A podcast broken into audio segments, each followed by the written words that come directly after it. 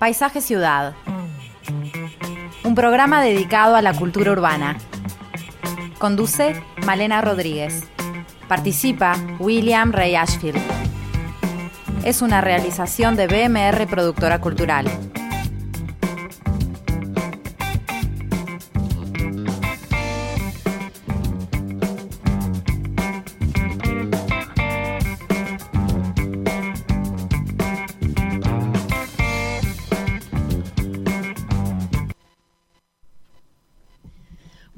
Tardes a todos, bienvenidos una vez más a Paisaje Ciudad. Y hoy vamos a hablar de movilidad y vamos a hablar también de transporte. Eh, Esto implica tocar muchos puntos diferentes, lo que tiene que ver con la infraestructura de las ciudades y del país, lo que atañe a la tecnología y cómo nos ayornamos a las últimas tendencias, también lo que tiene que ver con el cuidado del medio ambiente, y cómo van evolucionando las costumbres en cuanto a cómo nos trasladamos y qué conciencia vamos teniendo, teniendo en relación a todos estos temas.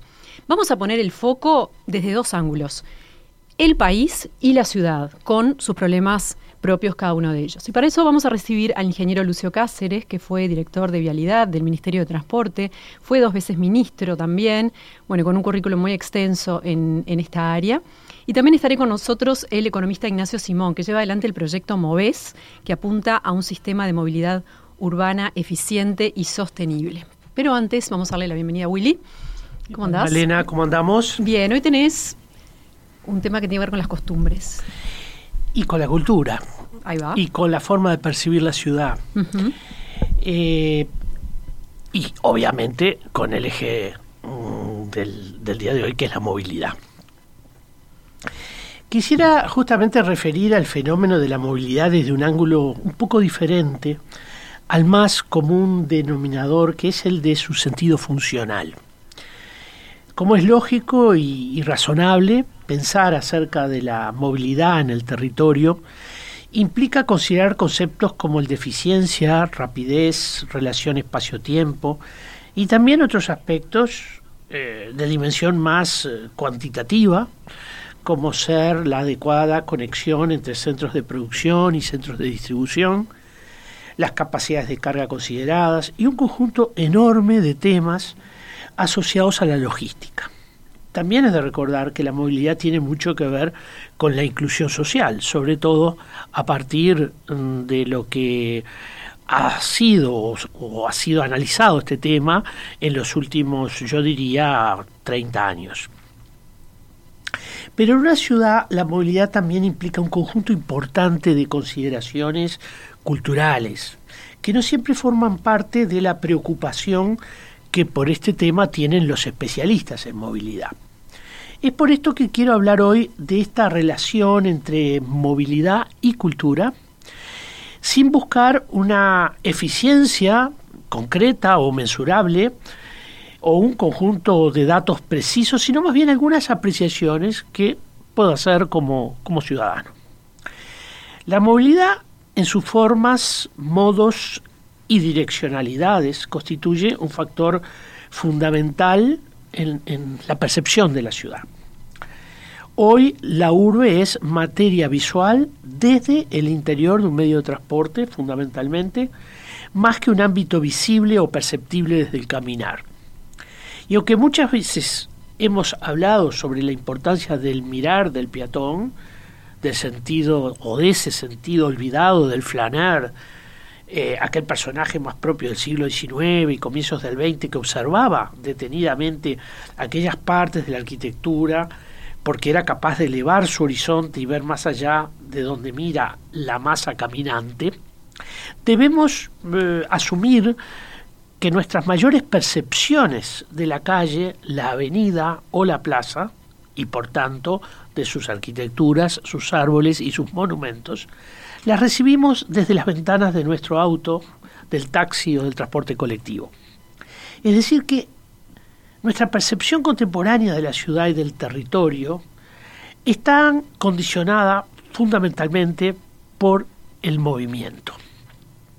Qué diferente resultan a veces ciertos lugares por los que circulamos de manera frecuente cuando los miramos a través de una foto, de una fotografía que nos lleva a pensar, esto lo conozco y sin embargo no lo reconozco, o me cuesta reconocerlo.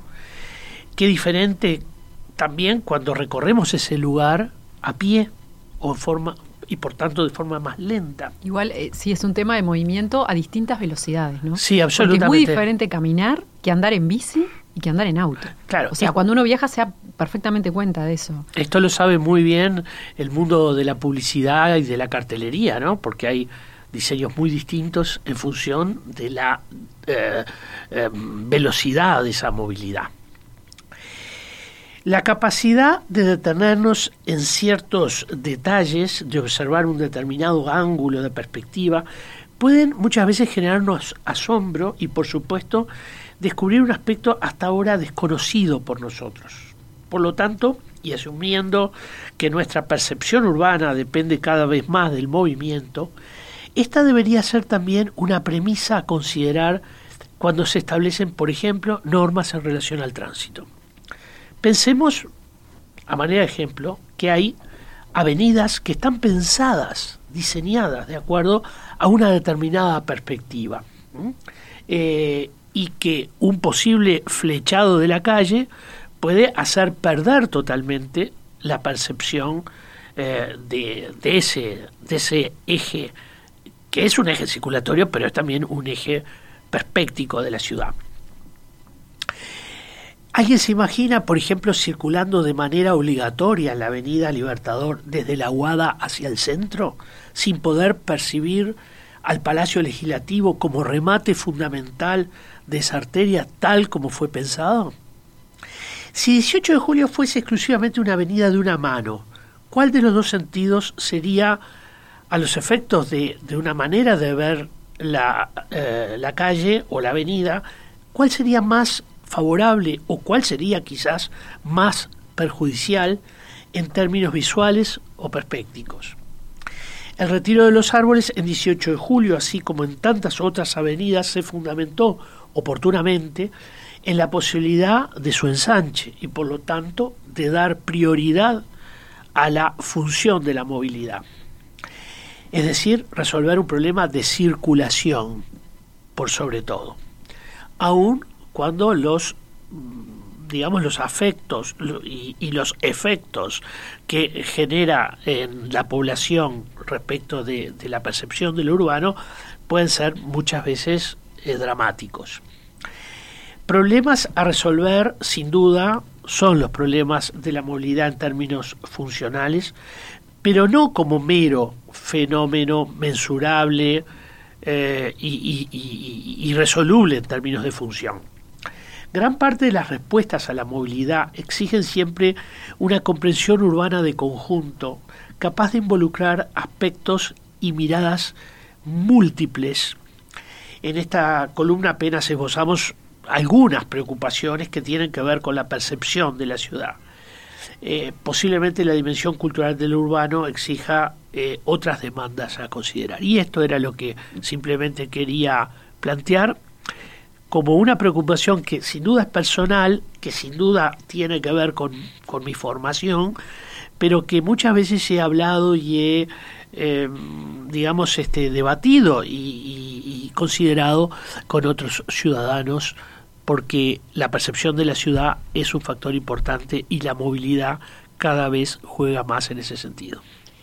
Buenísimo. Hay también todo un código implícito, ¿no? En la forma en que nos movemos en las ciudades. Y estoy pensando, por ejemplo, en cómo manejan en Argentina en las avenidas, que van pasándose por cualquier lado, no, no por el lado este, que tiene que ser, como, como nos estamos acostumbrados acá en Uruguay, eh, y cómo hay una, em, una percepción física muy puntual que sigue un código ya asimilado, que el que va y no lo conoce se, se, se se siente un poco mareado o amenazado en ese, en ese mundo, en ese tránsito.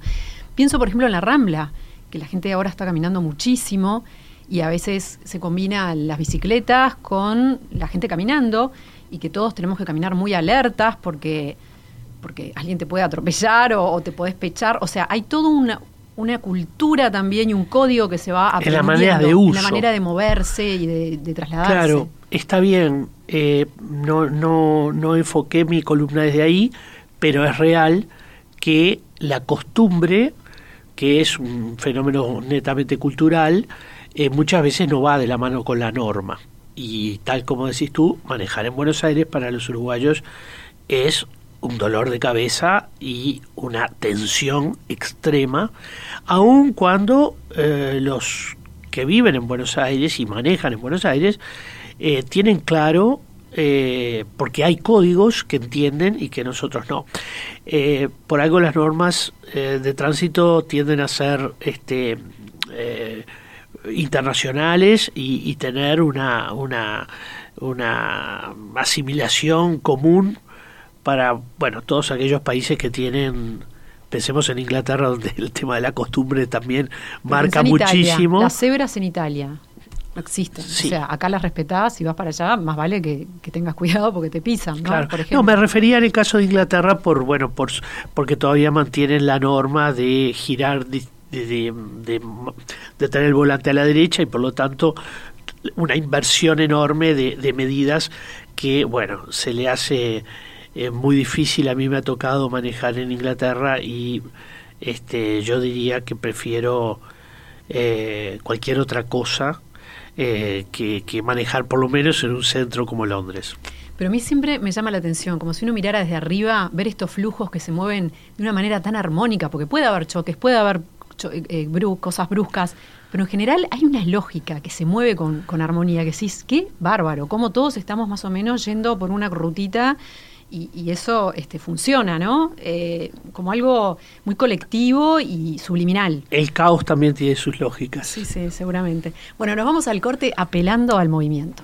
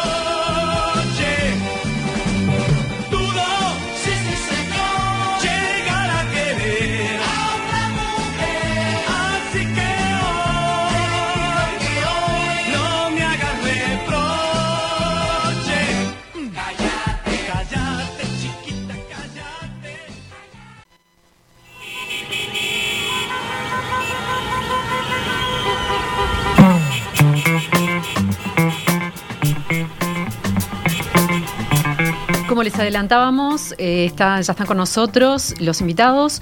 Lucio Cáceres es, como saben, ingeniero civil, docente grado 5 de la Facultad de Ingeniería en la Cátedra de Proyección de Inversión en sector transporte y en proyectos de inversión, perdón, en sector transporte y la Cátedra de Caminos y Calles. Fue director de vialidad del Ministerio de Transporte en los años 80, dos veces ministro de Transporte e impulsor, entre otras cosas, de los accesos a Montevideo. Es consultor internacional, ha trabajado en China programando el mantenimiento de la red vial de la provincia de Anhui y desde 2011 se desempeña como jefe de infraestructura regional de la UNOPS, que es la Oficina de las Naciones Unidas de Servicios para Proyectos, supervisando proyectos en distintas partes del mundo, Haití, Panamá, El Salvador, Honduras, México, en varios lugares. También recibimos a Ignacio Simón, que forma parte del equipo de MOVES. MOVES es un proyecto financiado por el Fondo para el Medio Ambiente Mundial que ejecuta el Ministerio de Industria en asociación con el Ministerio de Ambiente, el Ministerio de Vivienda y Ordenamiento Territorial. Ignacio es economista por la UDELAR y magíster en Economía Urbana y del Transporte por Erasmus University de Rotterdam. Hace 10 años que trabaja en políticas públicas de infraestructura urbana y movilidad. Bienvenidos a ambos. Muchas gracias. Bien. Me gustaría ir de lo, em, de, lo, de lo macro a lo micro, empezar hablando del país y cómo nos encontramos en cuanto a movilidad. Eh, si no recuerdo mal, eh, Lucio, has dicho, eh, o yo te he escuchado, me parece, decir que la red vial es uno de los activos físicos más valiosos que posee el país, que compite en cuanto a patrimonio solamente con la red eléctrica, ¿puede ser? Sí, con las represas. Y con las represas. es el, el, patrimonio, son eh, 8.000 kilómetros de carretera, pongámosle a un promedio de, de 600 mil dólares el kilómetro, estamos hablando de 4.800 millones de dólares. Claro, es impresionante. Es, este, es una cantidad, sí, creo que me quedo corto porque eso es, es el valor de la red de carreteras, a eso habría que sumarle lo que corresponde a la parte de puentes, que es otra cantidad muy importante. Claro. Desde tu experiencia en lo público y lo privado, ¿cómo ves el desarrollo que ha tenido Uruguay en estos temas en los últimos años? Bueno, Uruguay creo que lo el tema de, la, de la trama vial, el acceso al territorio y el acceso a la población está muy bien. Es, es el país que tiene, por lo menos comparativamente con en América Latina, es el país que tiene lejos los mejores indicadores este, creo, alguna isla en el Caribe como Saint Lucia tienen mejores indicadores que nosotros, pero porque es una isla y un territorio muy chiquito.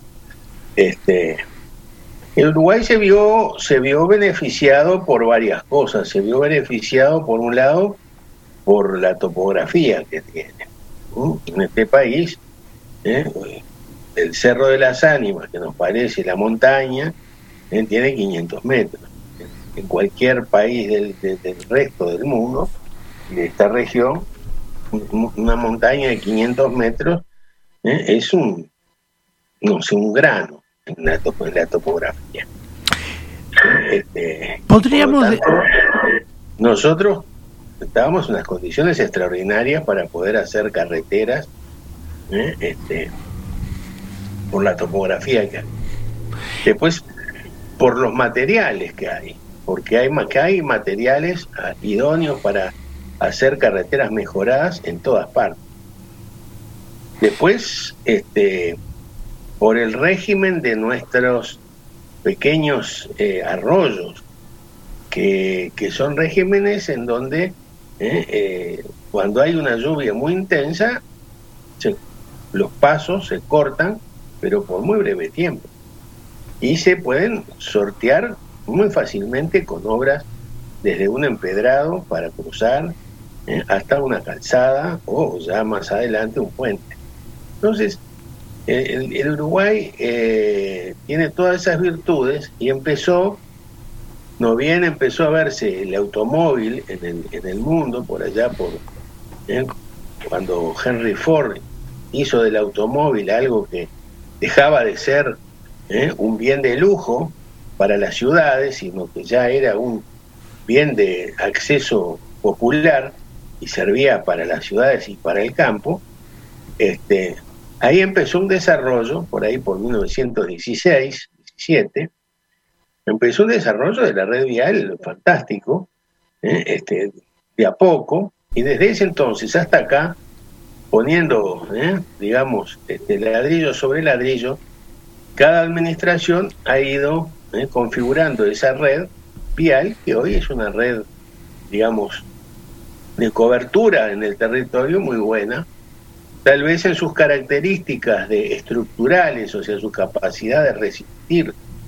la, la presión que le hace el tránsito, eh, este, el tránsito de hoy, tal vez no, no tuvo al no tuvo la previsión de este eh, protagonista que hoy en día eh, es el que está en casi todas las carreteras del país, que es la madera, y donde los caminos vecinales que eran para acceder a, la, educación, a la salud, eh, y, llevar las cosechas que eran en la esquila y, este, y el embarque de ganado, Ahora resulta que en cualquier camino de esos vecinales están pasando camiones de, eh, con zorra de 40 toneladas este, y esa red vial no está preparada para soportar, para soportar eso.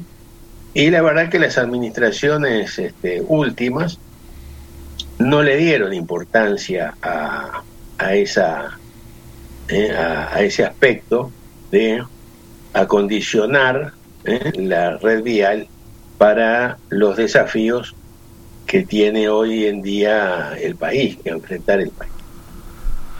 Así que, bueno, eso, eso en la red en la red vial rural. En la red urbana también anda muy bien. ¿eh? En la red vial urbana, si uno toma la cantidad de kilómetros de calles ¿eh? este, con relación a la población, este, y la, la verdad que son indicadores de lugares muy, muy desarrollados. Este, yo diría que casi europeos, en muchos casos. Este, Lo que recibe y además, ah, perdón. con visión de, y además con una visión ¿eh? en, en, varios momentos, ¿eh? sobre todo por allá por la década de los años 40, de pensar que donde la ciudad estaba consolidada, ya había que hacer infraestructuras y pavimentos que duraran para toda la vida. Y por eso es que en los corazones de las ciudades de Montevideo, pero también del interior, hubo el programa de los pavimentos de hormigón. Este, ahí había una visión de futuro. Esos pavimentos de hormigón, tengamos presente, por ejemplo, que la Ruta 1 se hizo en 1925 y está en servicio hoy, o sea, 100 años después. Este, eh, eh, el Uruguay pensaba, en aquel tiempo, pensaba en el largo plazo. Hoy creo que estamos muy enfermos de cortoplacismo y entonces este, estamos viendo ¿eh? la demanda del momento, estamos viendo este, cómo, cómo emparchar las cosas y no tenemos una política este, ni en, el, a, nivel nacional ni a nivel departamental de desarrollo ¿eh? urbano pensando cómo se va a, a desarrollar ¿eh? la ciudad y el campo ¿eh? este, en los próximos 30 o 40 o 50 años. Particularmente Montevideo, ¿no? Con, con este, los cambios que ha tenido, bueno, tú has participado mucho en el tema de los accesos, eh, pero bueno, han pasado ya bastantes años de eso. ¿Cómo, ¿Cómo ves el desarrollo de la ciudad en cuanto al transporte en este momento? Bueno, los accesos fueron muy importantes. No quiero, no quiero agarrarme el mérito. La verdad que el mérito de eso fue del gobierno militar. Este, ¿eh? quienes, quienes hicieron el proyecto y, ¿eh? y empezaron las obras fue, fue la época del proceso. Este, a mí me tocó después terminar las obras, o sea, hacer la, hacer la parte más, más gorda de lo que era ¿eh? el intercambiador de, este, y, la, la, llegada al centro de Montevideo. Pero este pero lo, lo la iniciativa y, y, se, y se hizo en ese momento y la verdad que por suerte se hizo en ese momento porque esa obra hoy políticamente imposible inviable. Pensar de ir a cortar el barrio La Paloma y separarlo de la curva de Tavares, ¿eh? este, como, hizo este proyecto, ¿eh? es absolutamente ¿eh? políticamente inviable. Entonces, la verdad que, y de la misma forma podríamos hablar de, de otros, de otros lugares, ¿no? O sea, esa fue una intervención importante, otra intervención importante, también iniciada en la época del proceso, fue el acceso por el este. ¿eh? El acceso por Camino de Ah, no, el, anillo perimetral. No. No. El, el, acceso a Montevideo por ruta 8. Ahí va. Ruta 8, Camino Maldonado, 8 de octubre. O, camino, o ruta 8, Camino Maldonado, José Pedro Varela, este, eh, Valle Ordóñez, el, este, o sea, eso que era el distribuidor que había antes de hacerse justamente el colector perimetral. El colector perimetral es la última intervención significativa vial que ha habido este, en, en Montevideo. ¿eh? Y la verdad que le habíamos ¿eh? proyectado durante la época que me tocó ser ministro, después la, la ejecutó ¿eh? el gobierno del frente, el ministro Rossi, en su primer, en su primer gobierno. Este, y es una obra que, que me parece que es necesaria y bueno, que hay que todavía que terminar. Este, y terminarla en el sentido de hacerla llegar hasta la ruta 1, en el sentido también de mejorar algunos cruces a nivel actuales ¿eh? y transformarnos en cruces a desnivel. Ha llegado también un tiempo de que, de que pensemos que la ciudad hay que pensarla en, en materia de circulación, hay que pensarla en 3D. ¿eh? Estamos muy acostumbrados a la ciudad en 2D. ¿eh? Todo sucedía en el nivel de, de terreno. ¿eh? En algunos lugares teníamos un pasaje superior o un túnel, ¿eh? pero ahora empezamos a, a, tener que pensar la ciudad en, en, tres dimensiones. Tal vez aquí el túnel este de Avenida Italia puede ser una muestra ¿eh? de, de, esa tendencia. Me gustaría... No sé si esa sería la prioridad en Montevideo. Me gustaría traer a la conversación a, Ignacio Simón, que está acá con nosotros, que bueno, que está trabajando con el proyecto Moves. Eh, nos vamos un poco de la infraestructura a, más a la movilidad en sí misma.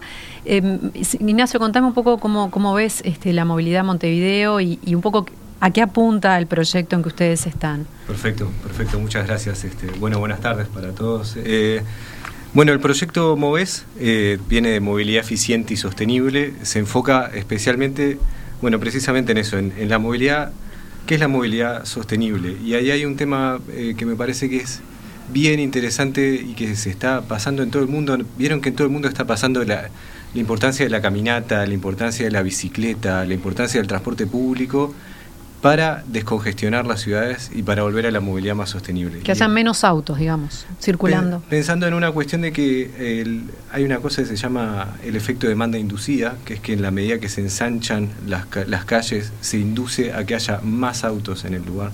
Entonces la congestión es algo de lo que eventualmente no se puede escapar. Y la forma de escapar en realidad es la movilidad sostenible lo que propone es poner el centro, el, el centro, el foco en las personas en, las necesidades de las personas. Y como la movilidad es una necesidad de las personas, siempre lo dice este, la urbanista de nuestro proyecto, también es una, es una necesidad y la contracara es que sea un derecho de las personas. Entonces, eh, si la forma, si no nos entran todos los autos para todos los derechos de todas las personas en la ciudad, hay que ir buscando formas alternativas que además también inviten, creo que eso es algo que muy interesante que vos este, traías en tu columna, Willy, de de a lo que invita a la ciudad y lo que es vivir en el espacio público y lo que se le dedica al espacio público a un uso o a otro y a qué funciones tiene la ciudad del espacio público, no solo como de movilidad, sino la superposición de funciones, ¿no? de espacio de movilidad, espacio de interacción, espacio de encuentro, espacio de comercio, espacio de juego.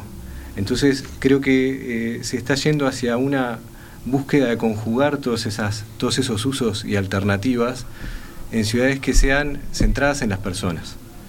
Eh, ¿Cómo actúa Moves en ese sentido? Bueno, está buena la pregunta. Este, Moves en ese sentido tiene tres componentes bien claros.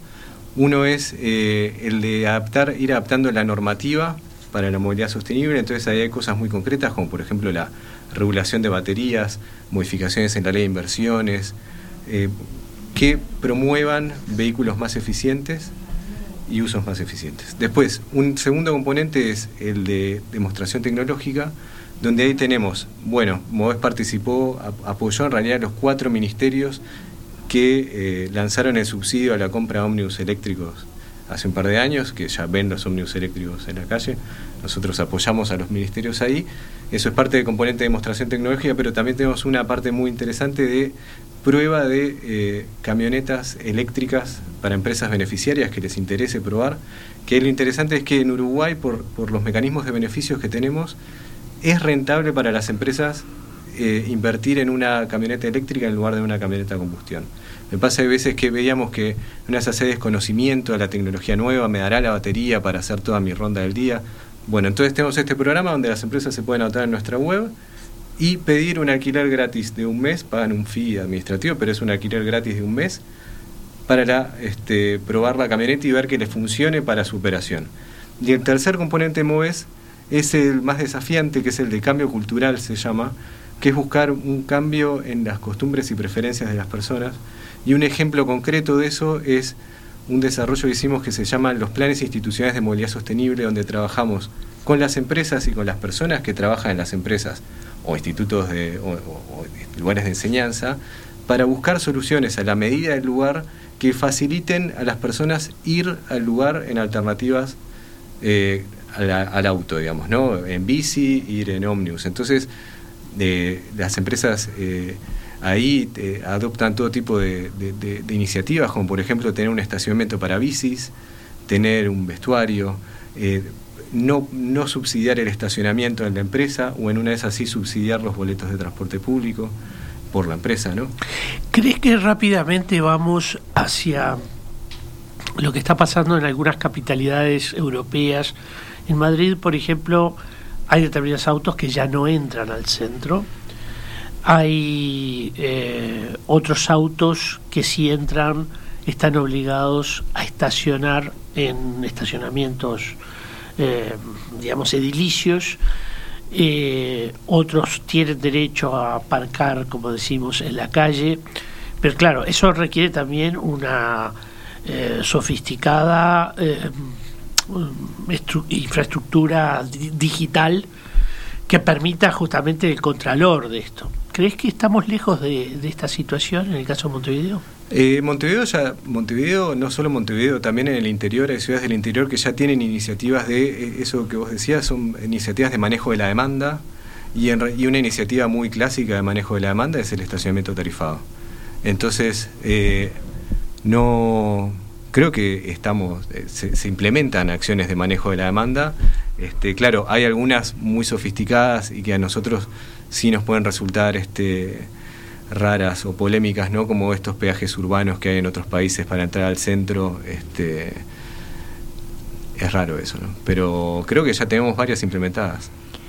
Lucio, me gustaría saber tu opinión en cuanto a este desafío de la movilidad contemporánea. ¿Cómo lo ves? ¿Qué, qué te parece que se podría este, hacer para mejorar esta situación? Bueno, yo, creo que la, primero para la del Uruguay, el, Uruguay no conoce lo que es el congestionamiento, ¿no? O sea, ¿eh? creo que tal vez eh, puede ser que en alguna hora pico en Tres Cruces y en alguna hora pico en Avenitaria. Pero en general el, Uruguay, Montevideo, que es lo más congestionado dentro de toda la urbanidad del país, Hoy en día no sabe lo que es el congestionamiento. Esto es un congestionamiento de juguete. Así que este, tenemos un tiempo para poder tomar algunas medidas preventivas de tal forma de que ¿eh? no nos alcance el congestionamiento.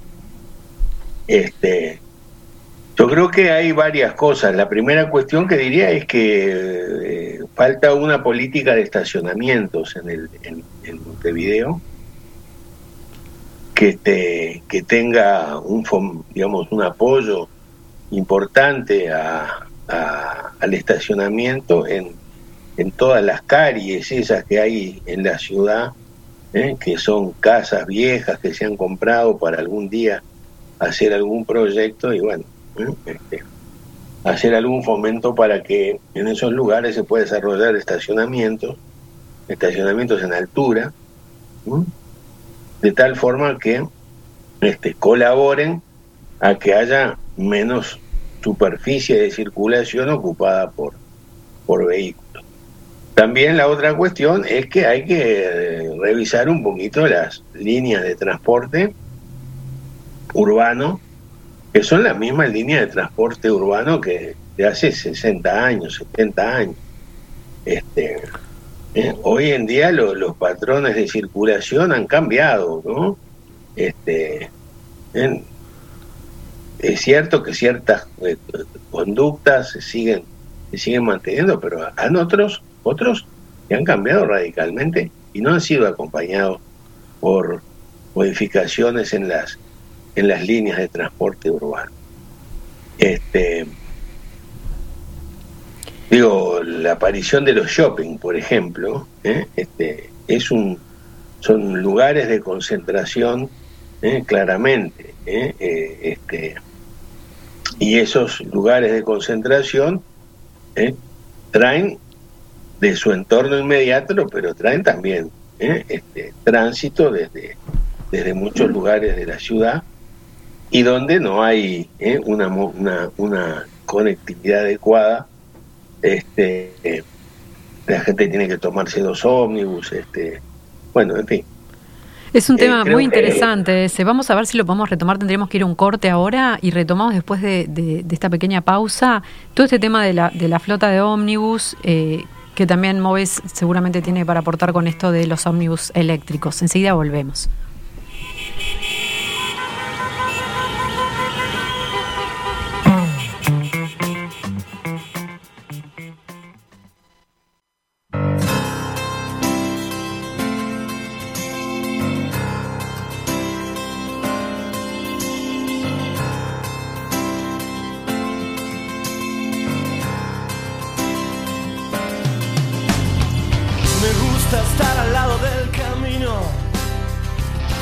el humo mientras todo pasa. Me gusta abrir los ojos y estar vivo. Tener que vermelas con la resaca. Entonces navegar se hace preciso en barcos que se estrechen en la nada. Vivir atormentado de sentido, creo que esta sí es la parte más pesada. Seguimos hablando de movilidad junto al ingeniero Lucio Cáceres y el economista Ignacio Simón. Em, hablábamos de los ómnibus. Este lunes fueron presentados ómnibus híbridos, 25 ómnibus que prestarán servicios en Montevideo para distintas empresas. Se suman a 13 similares que ya había de una empresa china, de una marca china.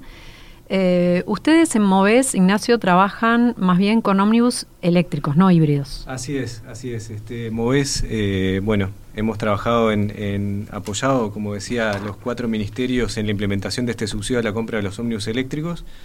Los ómnibus eléctricos tienen algunas ventajas en general, eh, como la reducción de emisiones, pero en particular para Uruguay. en Uruguay vieron que tenemos esta matriz de generación de energía eléctrica muy 98% limpia y renovable. Entonces usar electricidad en el transporte en Uruguay implica limpiar por completo el transporte, descarbonizarlo, que eso es un diferencial muy importante. Pero eso siempre tiene que ser más bien eléctrico. Por eso es el eléctrico es el que elimina emisiones. ¿Y, el híbrido por qué lo están tomando en cuenta? ¿Por qué te eh, parece? el híbrido, bueno, el híbrido me parece es una tecnología que se está volviendo muy competitiva en costos y permite ahorros de combustible. Eh, y Pero efectos ambientales por ahí no es tan eficiente.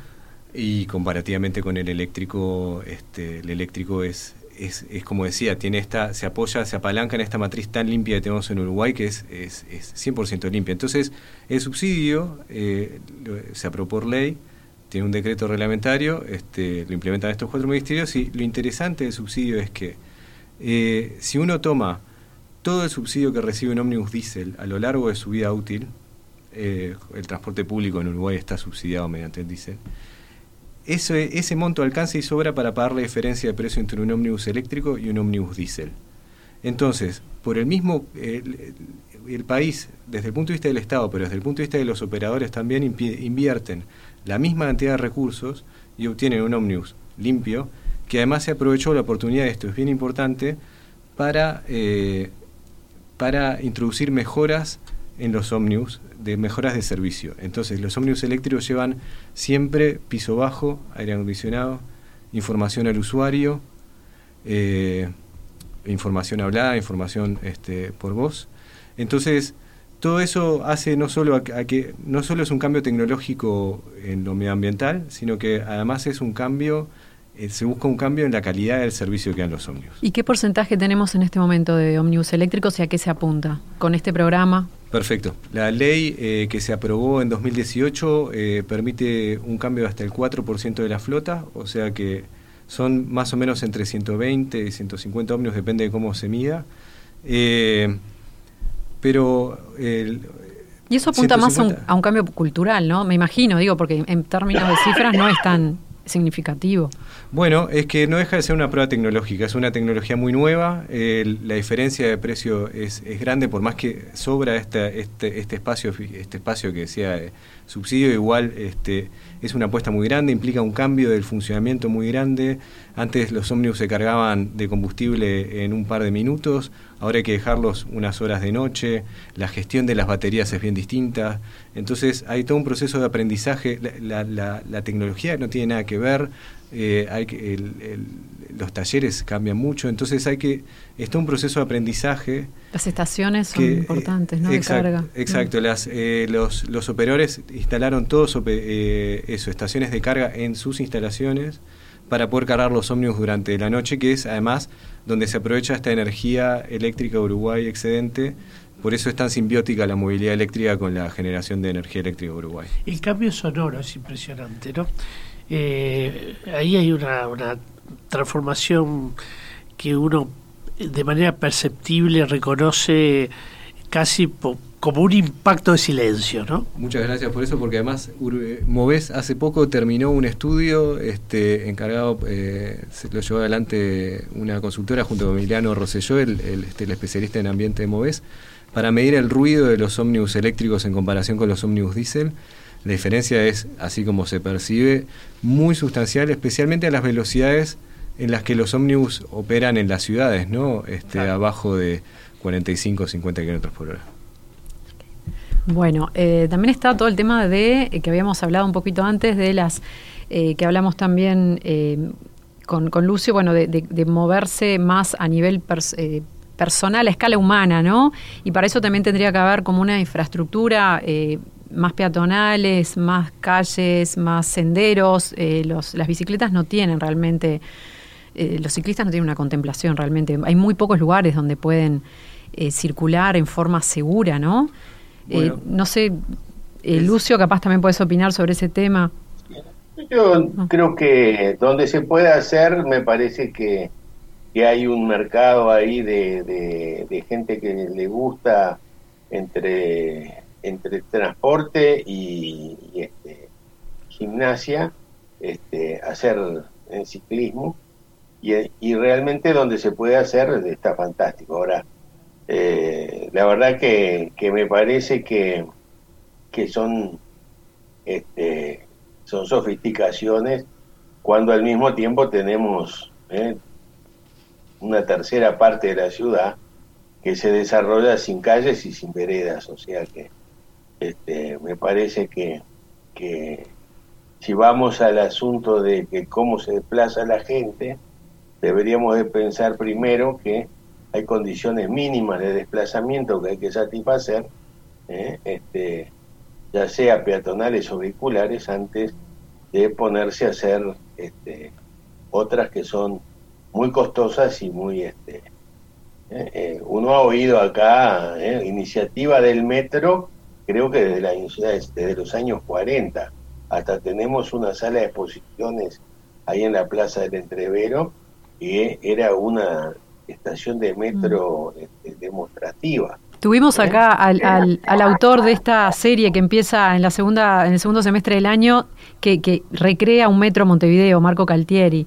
Lo tuvimos hace poquito y estuvimos hablando justo sobre la posibilidad de, tener un metro en metro Montevideo. La verdad que eso está muy bien, pero son, estamos hablando de inversiones del orden de los 100 millones de dólares por kilómetro. ¿eh? Este, entonces, eh, que además encuentran sus puntos de, rentabilidad cuando tenemos eh, ciudades eh, de alta densidad, ¿eh? como podría ser un, metro que, que viniera de, desde Malvina hasta, hasta Tres Cruces, este, y de Tres Cruces se fuera al centro. Bueno, hiciéramos un metro sirviendo a esa zona, lo que tendríamos sería una revolución del resto de la ciudad diciendo este, los servicios siempre van para los ricos, este, porque ahí es donde tenemos eh, pisos ¿eh? y concentraciones y altas densidades. Así que yo, no veo acá en, Montevideo, no lo veo al metro. Este, sí veo muchas otras, veo muchas otras, este, creo que el ómnibus todavía tiene que, tiene que dar mucho más jugo, ¿no? ¿Eh? Este, el ómnibus tiene que transformarse en un servicio de calidad este, y, que, y que la gente, sin distinción, digamos, de bolsillos, lo utilice. ¿eh? Este, hoy es un medio de transporte solamente para los, eh, digamos, bolsillos de la clase media, ¿eh? este, yo diría media baja y, y los sectores de menores ingresos. Claro. O sea, este, el ómnibus creo que tiene mucho para dar todavía. ¿eh? Este, hay que pensar que el ómnibus, ¿eh? el, el ómnibus rinde en espacio de circulación, lo, digamos, el equivalente a 12 automóviles.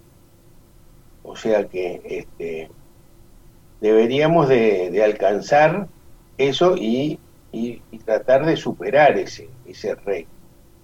Este, la verdad que hoy en día estamos lejos. De acuerdo, en ese sentido, este, el ómnibus, la bicicleta y la caminata son los más eficientes en el uso del espacio. Eso es bien interesante porque el espacio público, eh, especialmente en las ciudades, tiene mucho valor, ¿verdad? Entonces, en qué se usa y, y el rendimiento y esto que hablamos de la congestión. Y sobre lo de la bici que comentabas antes, está viendo, vemos, se ve en todo el país que se instala cada vez más infraestructura especializada pero además, el otro día eh, hablábamos con, bueno, con un colectivo de promoción de la bicicleta, ellos nos decían una cosa que para mí es muy interesante, que es que en realidad la infraestructura para la bici ya está, son las calles. El tema es la cultura. volver al tránsito compatible con la bicicleta y ahí están todas estas iniciativas que se llaman de calmamiento, calmar el tránsito, calmar el tránsito para que puedan convivir. Claro, perfecto. Bueno, muchísimas gracias Ignacio.